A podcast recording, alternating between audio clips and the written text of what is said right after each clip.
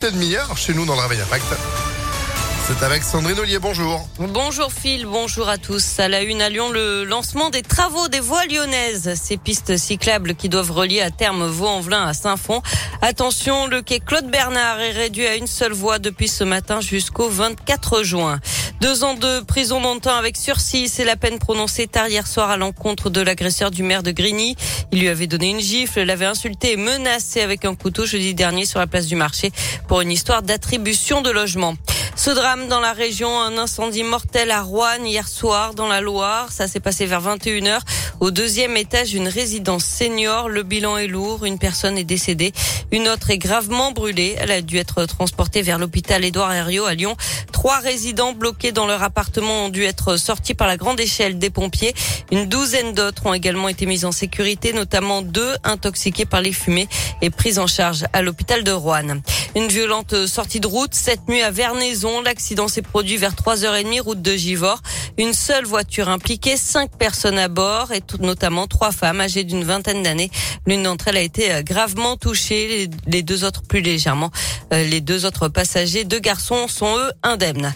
À l'étranger, la crainte d'une guerre aux portes de l'Europe après les dernières annonces de Vladimir Poutine. Le président russe a reconnu hier soir lors d'une allocution l'indépendance des régions séparatistes d'Ukraine. Il a même ordonné à son armée euh, d'entrer sur ces territoires pour, je cite, maintenir la paix.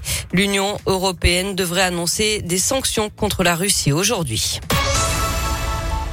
Du sport avec du tennis, c'est le deuxième tour du tournoi de Doha. Aujourd'hui, Caroline Garcia face à l'américaine Cory Goff, 23e joueuse mondiale.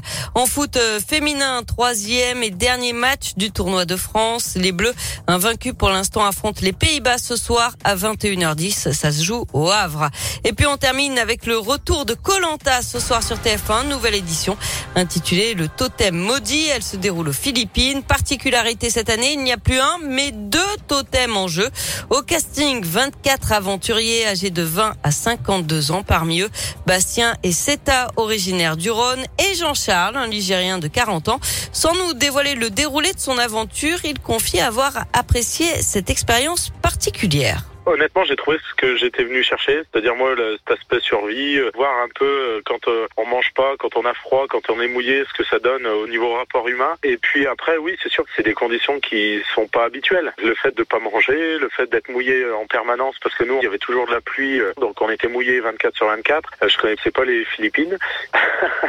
Alors le lieu sur lequel on était, c'était paradisiaque. Mais après, on est sur une île, on est paumé, donc j'ai pas vu grand-chose des Philippines en fin de compte. Hein. J'ai vu un petit bout de terre et un petit bout de mer. Voilà, en résumé. Et beaucoup de pluie apparemment. Colanta, le totem maudit, c'est ce soir sur TF1 à partir de 21h10. Et oui, avec deux totems, vous l'avez dit, et puis le retour de la fameuse dégustation. Vous savez, tout, tout ce truc un peu complètement fou, mais qui se mange, hein, comme par exemple les larves de cocotier. Ces grosses larves là, faut juste enlever la tête, sinon ça craque et après. Je sens que vous avez envie de ah. goûter. Ouais, des yeux de poisson aussi, c'est les gros trucs là. Non, mais moi ça va. Ah, bon appétit. Merci beaucoup Sandrine. vous avez rêvé de faire Colanta, vous. Mais oui, mais j'ai failli, j'ai failli euh, envoyer ma candidature. Bon bah comment ça Après j'ai un peu réfléchi. Manger des petits asticots, puis on en parle. C'est surtout les piqûres de moustiques. Ah oui, là-bas, bon, oh, avec les petites bêtes là qui rampent la oh, nuit pendant qu'on dort. Oh, euh, non, c'est psychologique. Bon allez, 9h33, vous êtes de retour à 10h. À tout à l'heure. L'actu continue sur impactfm.fr. Météolion.net